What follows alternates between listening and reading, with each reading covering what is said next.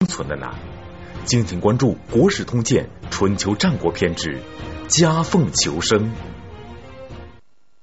春秋时代战火连天，春秋五霸的轮番出现，就足以说明这一时期斗争的激烈。大国之间为了争当霸主，不断的吞并弱小的国家，因此小国的生存就显得格外艰难。郑国就是这样一个国家。郑国位于晋国和楚国这两个超级大国之间。可以说是在夹缝中求生存，处境十分艰难。但是就是这样一个小国，在当时也出现了一位著名的政治家子产。子产的一番作为，使得郑国在内政外交上都取得了很大的成绩。那么子产都做了什么呢？他能改变郑国的命运吗？江西师范大学方志远教授为您讲述系列节目《国史通鉴·春秋战国篇之夹缝求生》。呃，我们前面几集。对于中国长江流域的情况，呃，做了一些描述。长江由西到东，楚国、吴国，然后越国，这三个诸侯国，在长江流域，他们进行了应该说是长时期的生死搏斗。而在这种搏斗的过程中啊，我们看到一个大的趋势，那就是和的趋势。吴国曾经一度。占领了楚国的都城，而且想一口把楚国这只巨蚕把它一口吞掉，但是后来没有成功，反倒是黄雀在后，被越国所算计。后来是越国把吴国给吞并了，但是过了若干年以后啊，越国又灭于楚，最后长江流域是形成一个大国，那就是楚国了。那么北方啊。北方由西到东也是三个大国，秦国、晋国、齐国，但是他们的态势和南方不一样，他们是谈谈打打，而且表面上客客气气，实际上是暗藏杀机。但是总是谈一谈打一打，你也吃不了我，我也吃不了你。这三个大国之外，还有若干个在西周时期就分封的诸侯国。你像周公旦的封国，那是鲁国；少公氏的封国，燕国；商汤的后裔的封国，那叫宋国。另外还有你像郑国、呃魏国、曹国、蔡国等等，还有大大小小几十个小国。另外，在这些小国的周围，大国的周围，还有诸多的部族。你像游牧民族的部族，狩猎民族的部族。所以北方的形势啊，它仍然是分。那么这些个小国，实际上日子过得都比较艰难。艰难在哪里？在大国的夹缝之中去生存。但是这些国家呢，虽然各有各的问题，但是他们也有他们生存的道理。所以任何事情的延续，它都是有它的道理的。我们就以这个郑国为例，这个郑国地处中原，在周平王东迁的一段时间里头。这个郑国是很蛮横的哈，曾经干过抢夺东周的麦子，并且建设周王的这样一种事情。但是随着齐国、晋国、秦国，特别是楚国的崛起，这个郑国呢，慢慢的衰落下去，它沦为一个小国了。但是就是这样一个小国，我们可以看看，它有自己的文化认同。有上下一心维护这个国家存在的他们的一种精神。我们在讲楚庄王问鼎中原的时候，曾经说到过一个插曲，大家也许还记得，说秦国趁着晋文公去世，晋国正在办丧事的时候，派兵车三百乘，千里行军，打击郑国，想给晋国树树自己的威风。因为郑国和晋国它是同姓的，都是姬姓国，于是非常张扬的通过东周的王城。这个时候站在东周的王城上有一个小孩，叫王孙满，他陪着自己的祖父是周襄王，于是发表了一番言论，说秦军此去必败。一个小孩子发布这样的言论。果然不出王孙满之所料，秦国在郑国没有占到便宜，为什么没有占到便宜？这里就有一个很著名的故事了。这个郑国呢，它不但地处中原，而且是十分重要之地，东西南北，晋军要南下，他要招架；楚军要北上，他也要接应。甚至秦国也弄他，这一次秦国就要打他了。但也正是因为它是交通要道，所以东西南北的货物，它成为一个集散地，经济比较繁荣，商业很繁盛，商人也很多。所以在这个时候啊，有一个普通的商人，他的名字叫玄高，带着一批货物，从郑国到中东周，就是洛阳一带去经商，路过一个华国，就是这两个国家之间有一个华国。结果到华国，他突然发现驻马的军队，他就觉得奇怪啊！这个华国是个小国，比我郑国还小，哪里来的这么多军队？一打听，原来是秦国的军队，准备在这里暂作休整，下一个偷袭的目标就是郑国。这个玄高大吃一惊，立即派人向本国汇报，向郑国汇报。另外一面，自备了十二头肥牛。当然还有酒肉布帛之类，来到秦军的驻扎地，要求要见秦军的统帅，自称是郑国的国君派来的前面的使臣，就是先遣队，使臣里面的先遣部队。那么秦国的将领觉得非常奇怪呀，偷袭郑国这个消息是不能传出去的，怎么郑国的使臣就到了？那个玄高说：“我们的国君。”听说贵军路过这里，非常高兴，派我备有肥牛十二头来犒劳将军的左右。我们的国君派的正是使者，带着国书，随后就到。这个秦国的将领非常狐疑，狐疑之间，郑国的使臣来到了，上了一份国书。这个国书写的很有意思，三层意思啊。第一，说听说贵军路过此地。我们非常高兴，非常想热情的接待贵军，但是我们国小民穷，拿不出太多的犒劳品。但是第二，我们的边上，我们郑国的西边有一片原野，这个原野叫原圃，上面有很多野生动物，各种各样的吃的，飞禽走兽都很多。我们可以让秦国的军队在上面捕猎。自己解决自己的军粮问题，我们将提供一切帮助。第三，为了不慢待贵军，我们还通知了宋国和齐国，让他们做好准备，准备接待贵军。你看看这样一份国书，绵里藏针，什么意思？你们来吧，我们已经准备好了。不但我们郑国准备好了，我们还通知了我们的友邦，大家都准备好了。所以秦军怎么办？两个字：傻眼。还有两个字：无奈。千里行军，贵在偷袭。如果陈兵坚城之下，那是兵家之大忌。所以秦军只有一条路，什么路？回去。但是回去也不是这么轻易回去的，一点东西没捞到，那不是连军粮都要赔吗？所以秦军在回去的路上。顺带把驻扎地华国给灭了，灭了这个华国，捞了一笔军粮。但是他在回秦国的途中，经过一座山，这座山叫崤山。在崤山的时候，遭遇了晋国的埋伏，全军覆灭，三个军事统帅全部被俘虏。那么指挥这一次伏击战争的，就是我们谈到城濮之战。晋楚城濮之战，那位军事统帅先整就是他指挥的。我们之所以把这个事情说出来了，是想说明一个道理，就是郑国虽然小，他没有力量和秦国抗衡，但是他上上下下，无论是平民还是贵族，都有保护和捍卫这个国家的一种精神。你像玄高，许多普普通通的商人里头的一个。当听到国家有危难的时候，他挺身而出，辞职秦军的行动，并且在第一时间通知国内。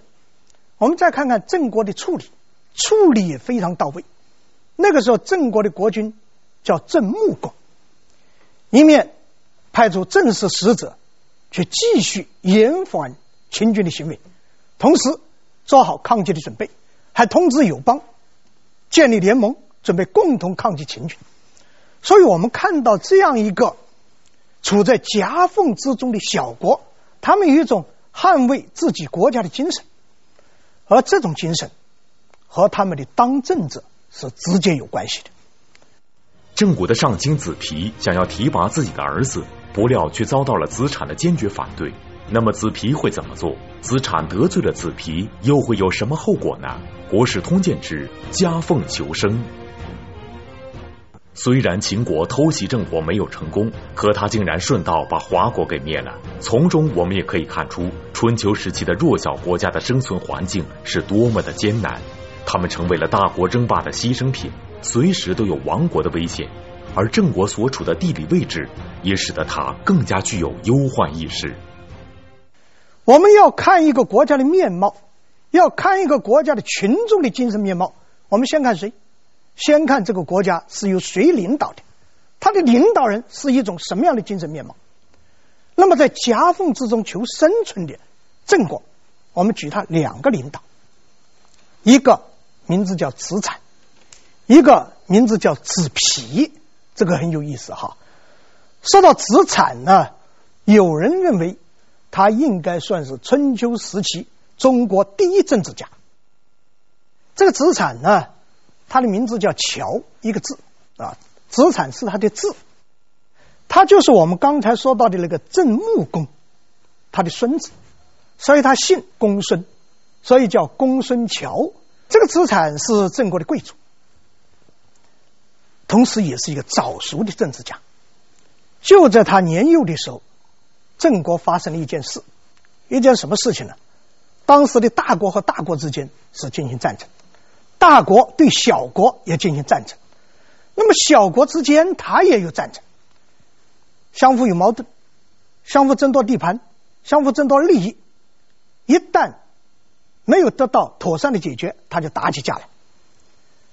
结果郑国有一次就出兵打击了蔡国，蔡国的力量比郑国更于弱小，结果郑国大获全胜。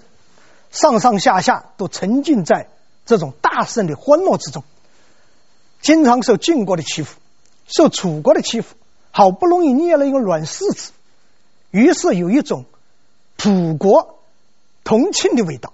但是有一个人担忧，谁担忧？一个小孩子担忧，子产担忧。他说了一句话很有意思，说小国无文德而有武功。祸莫大焉。一个小小的国家，你不好好的勤修内政，不好好的让老百姓过好日子，你去进行军事挑衅，你这不是引祸烧身吗？特别是这个蔡国是楚国的属国，如果楚国以此为借口发兵，那我们怎么办？更有意思的是，领兵打败蔡国的这个将领，郑国将领。恰恰就是子产的父亲。子产的父亲听儿子对自己的丰功伟绩进行这样的评价，非常愤怒，厉声喝喝骂他，说：“你小孩子懂得什么国家大事啊？这个要杀头的，要注意。”但是子产的担忧当年就出现，就在郑国打蔡国的当年，楚兵以这个为借口攻打郑国。结果郑国又赔了一批款。那么子产虽然是公孙啊贵族，但是郑国的公孙多得很，所以他要崭露头角，要在郑国的舞台上站在更高的平台之上，他还需要有人赏识，要人人推荐。这个赏识他的是谁？这个人就是子皮。子皮当时是郑国的上卿。行政一把手，国君下面就是他。他为什么赏识子产？因为一件小事，因为一件人事安排的事，子皮有一个很值得他骄傲的儿子，这个儿子叫做尹和，政治上很可靠，所以这个子皮啊就想把儿子放在重要的岗位上来锻炼锻炼，让他在政治上进步更快。一个什么岗位？想让他到郑国的一个邑去做一把手，也就是管理一个邑。但是当他征求子产的意见的时候，子产坚决反对。这个尹和资历太浅，经验不足，没有基层工作的经验，现在拿这么一个大义去让他管理，他肯定管理不好。但是子皮不以为然，自己是上卿。啊，那个他跟子产说：“我这个儿子是经过我长期培训的，不但政治上可靠，而且我看他有政治的天赋，不就是一个义吗？”但是子产仍然不同意，仍然说出自己的道理，说：“闻学而后入政，未闻以政学者也。若果行此，必有所害。”什么意思？我只听说，一个干部要在基层里头长期锻炼，取得经验，然后再逐步让他担任重要的岗位。没有听说过先让他担任的岗位，然后用这个岗位去学习的，没这个道理。子产同时举例子，他说：“比如，就像您家里有一块好的布料，您一定是希望要请一个最好的裁缝来把它缝制成衣服。”你不可能找一个生手，那不糟蹋这块布吗？所以绝不允许拿民众的生命、民众的生存来作为政府的官员练摊子的舞台。你看看，这个官员是非常的先进，也应该非常带有原则性。那么大家说，这个子皮不就是任命一个官员吗？把自己的儿子放到下面的一个岗位上去。让他更快的成长，那用得着子产这样教训一通吗？那子皮怎么办？给他小鞋穿，从此以后没这个小子好果子吃。如果是这样，我们就以小人之心来度君子之腹了。等子产阐述完了自己的政治观点，子皮说了一句话，真心实意的话：君子务之于大者远者。这个君子。他所考虑的是大的事情，远的事情。小人务之小者，近者。我小人也。您是君子，你考虑的是大事，考虑的是长远发展的事。我考虑的是小事，是眼面前的事。所以您是君子，我是小人。诸位看看，实际上子皮也是君子。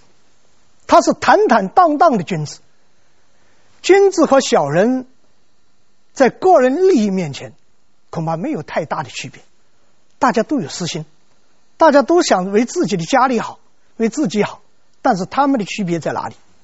区别在于，君子闻道则喜，知错而改，那小人一定是闻过是非，坚持办坏事，把一切过错归于别人。那么自己理直气壮的干坏事，但是子皮不是这样，所以正是通过这一件事情，子皮认识到子产的这种宽广的胸怀和那种治国的体验，同时也感受到自己的狭隘。为了儿子，为了爱惜我儿子，竟然出出这么一些点子来。这样一来，子皮觉得必须把这个位置让出来。所以他推荐子产接替自己，但是子产坚决不干。为什么不干？他考虑到郑国八个字的现状，哪八个字？国小而弊，族大宠多。这八个字，前面四个字谈的是郑国的国际形势。什么叫做国小而弊？我们国家很小。地方很狭窄，而且周边都是大国，这是他的国际形势，在夹缝中求生存。而国内情况怎么样？国内情况另外四个字：族大宠多，什么叫做族大宠多？我们的贵族就太多，地盘小，资源少，僧多粥少，要求要利的人太多，分不平，一天到晚闹闹哄哄，怎么办？他谈到自己的这种顾虑，但是子皮坚决要求他接任，并且说了一句很豪放的话：“说我给你垫底，我给你撑腰，你怕谁？”在这个时候，子产不接也不行啊！你不接受，就是对国家的不负责任；你接受，要处理的事情太多，所以这样一来，也就造成了我们将要看到的。第二位政治家的产生，就是春秋以来，随着管仲改革以后的又一次政治变革，那就是子产在郑国推行新政。子产在郑国推行新政，遭到贵族的强烈反对，子产甚至不得不逃到晋国去避难。那么，子产的改革还能够进行下去吗？国史通鉴之夹缝求生。事实上，我们也可以看到，一个国家要往好的方向发展，是需要很多条件的：天时、地利、人和，尤其是人和。如果不是子皮适时的退让，子产也不可能这么快就有机会来主持国政。而子皮也正是看到了子产的能力，才决定让出自己的位置。那么，子产在郑国推行新政会顺利吗？呃，非常遗憾的是。我不知道什么原因。司马迁写《史记》的时候，子产仅仅是和诸多的人物共一个传，他没有单独列传，所以《史记》对子产的事迹记载的很少。但是《左传》里头这足够的记载多，所以我们通过《左传》看看子产在郑国干了一些什么事。呃，我们把。《左传》里面所记载的子产在郑国推行新政，他的纲领，跟大家说一说。他是这样记载的：都必有章，上下有服，田有封序，芦井有伍，大人之中间者，从而与之；太迟者，因而避之。是这么一句话。我们分别解释啊，什么叫做都必有章？都就是都市。城市，必就是边缘地带，都必有章，也就是说，无论城市和乡村，它都建立一套很完善的管理制度。什么叫做上下有服？同时也建立起一种上下尊卑、各安其分的一种等级制度。诸位注意，我已经第二次还是第三次说到等级制度了。我们现在往往对这个等级制度深恶痛绝，但是在古代，无论是中国，还是西方，还是印度，它都是社会稳定的一种基本保证。三，什么叫做田有封序？这是资产政治改革里头一个非常重要的内容，就是承认由国家通过法律公开承认贵族对土地的私人占有。贵族对土地的所有权和使用权，他公开承认了。什么叫做如今有伍？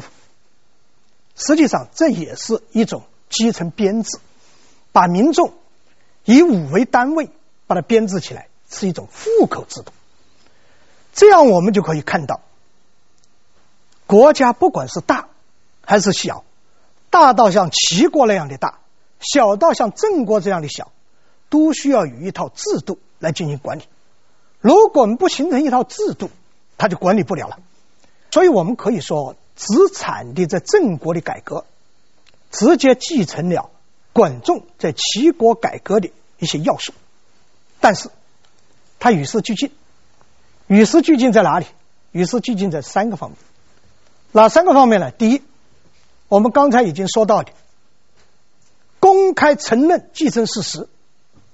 承认贵族和平民对土地的所有权和使用权，这实际上开启了中国以后土地私有制的一个先河。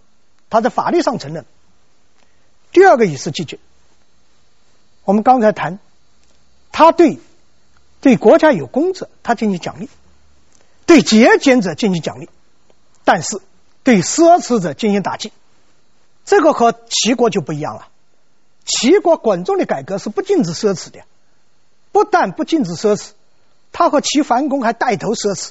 什么原因？齐国在强盛，齐国很繁荣，齐国这是风气，但是郑国不一样。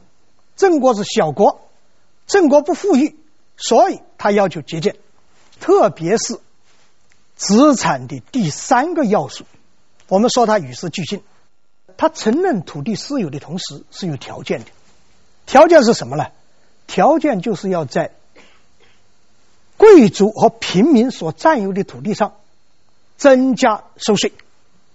那么这样一来，贵族就不该干了。每一次的改革总会碰到一些阻力，每一次的改革说到底就是四个字：新力除弊。那么新利大家皆大欢喜，除弊。特别是增加税收，上上下下都会反对。土地越多的人反对越厉害。曾经有一度，子坦甚至不得不离开郑国，跑到哪里去？跑到晋国去，去避避难。反对的呼声太大了。大家要问：这个时候子皮到哪去了？你不是拍着胸部说有我，有我这个虎在？子皮的名字叫虎，说有我支持你，谁还敢干？但是除了他这只虎以外，还有其他的虎嘛？还有狼嘛？但是这里又不能不说子子皮了，他还是挺身而出，联络那些顾大局的贵族，对这少数进行反对的贵族进行压制、进行打击，并且把他们驱逐出郑国，把子产请回到郑国。于是子产回来以后继续推行。那个《左传》里头还提到两句话。很好玩，说子产刚刚推行改革的时候，贵族们是怎么说的？然后推行了几年以后，贵族们又是怎么看的？我把原文说一说，如果我解释的话，会失去这个味道啊。说子产刚刚推行改革的时候，贵族们发出舆论，而且通过艺术家到处传唱，怎么传唱？取我衣冠而处之。取我田畜而而侮之，叔杀子产，吾其与之。这个子产太坏了，剥我的面子，剥我的财产。谁杀子产，我一定去参加。啊，他不挑头，他去参加。那么过了几年，子产改革的成果呈现了，于是又编成歌谣，又四处传唱。怎么唱的？我有子弟，子产惠之。我有田畴，子产执之，子产而死，追其嗣子。我们有子弟，子产在这里教诲他，让他做好人。我们有财产，子产帮助我们发财，你看看多好。如果子产死了，我们该怎么办？你看看，这就是一场前后的对比。那么子产能够在郑国取得成功，我想应该得益于这么几个方面啊。第一，郑国以子皮为代表的那些贵族，这个时候大部分还是顾全大局的，而民众对子产的改革也是支持的，这是他改革成功的一个前提。第二，子产的人格，资产的无私心，我们没有在任何材料里头看到资产通过这样一场改革。他为自己和自己的家族捞到了多少好处？我们看到的是他给民众，包括贵族、包括平民带来的好处。所以这样一来，大家支持。第三，还有一种广阔的胸怀，就是我们刚才所说到的。开始的时候，因为极力反对资产的改革，把资产逼离郑国的那部分贵族，被子皮驱逐出去的。资产怎么办？资产回来以后，保留他们的家产，不分掉，保留，同时允许他们有自由出入郑国的，呃，这种权利。你看看，这就像我们过去所说的，不但团结拥护自己的人，还团结反对过自己的，这种一种胸怀。所以在这些因素的综合之下，郑国在通过资产的改革，国家繁荣了，人民富裕了，他在大国的夹缝之间的生存能力，他更强了。那么，当时的春秋时代，事情也很有意思。任何一个国家发生的重要的事情，都会引起国际社会的关注。它也有国际社会，它引起什么国际社会的关注？首先，有一个在鲁国的人在关注，这个人是谁？他的名字叫孔子。孔子对于资产的改革给予高度的评价。当然，资产改革的时候，孔子年龄还很小，他后来越来越体会到资产改革的这么一种重要性。所以他归纳资产的改革，用四个字来讨论资产改革的成功：资产有君子之道四焉，其行己也公，其事上也敬，其养民也惠，其使民也义。公、敬、惠、义，他自己的行为给别人感感觉出很有礼貌，很恭敬。而对他年纪大的人，对他身份比较高的人，他充满着一种敬意；而对老百姓，他是以惠来对待，而让老百姓做事，他充满着道义。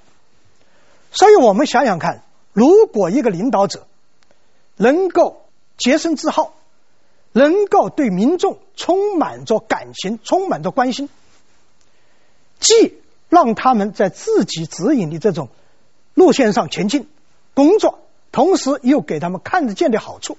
你说这样的领导谁不拥护？一定拥护的嘛。所以孔子认为，人们拥护资产是有他的道理的。所以我想，孔子给资产归纳的这四个字，也应该成为中国任何时代政治家和官员的四字箴言。其行己也公，其事上也敬。其养民也惠，其使民也义。公谏惠义，三家分晋标志着春秋时代的结束和战国时代的开始。那么晋国这个春秋时期的超级大国究竟是如何灭亡的？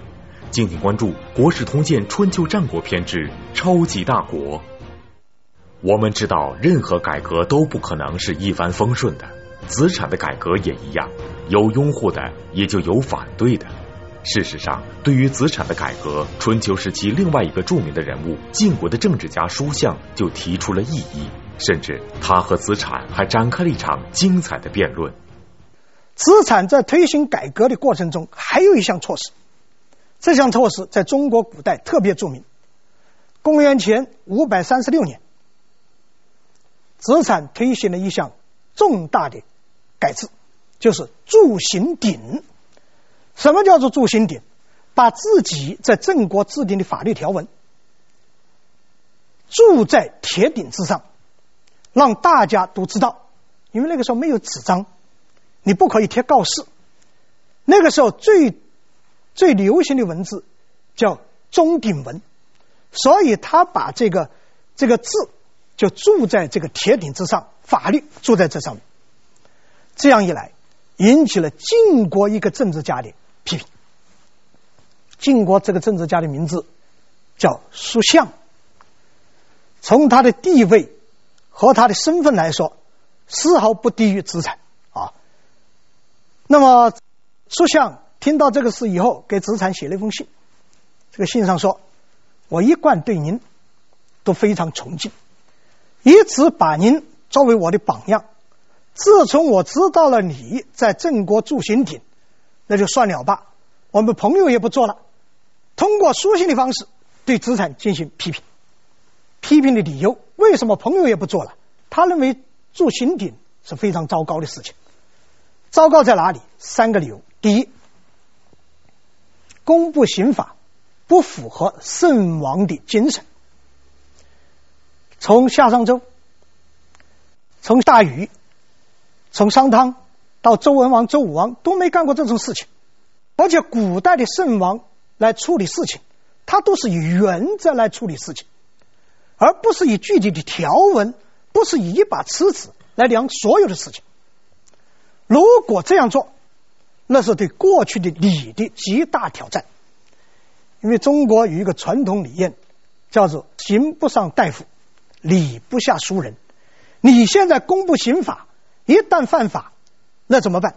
所以第二条，公布刑法有损于贵族的尊严。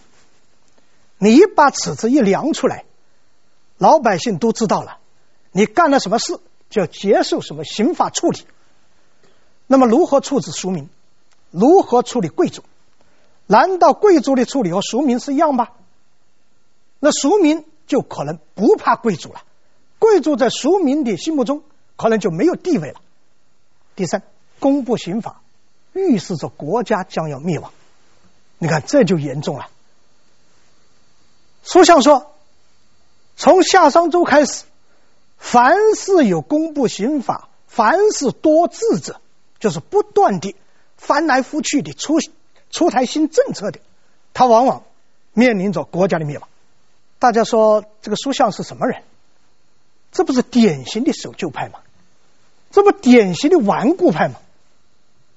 但是我要说的是，书相也是坦坦荡荡的君子。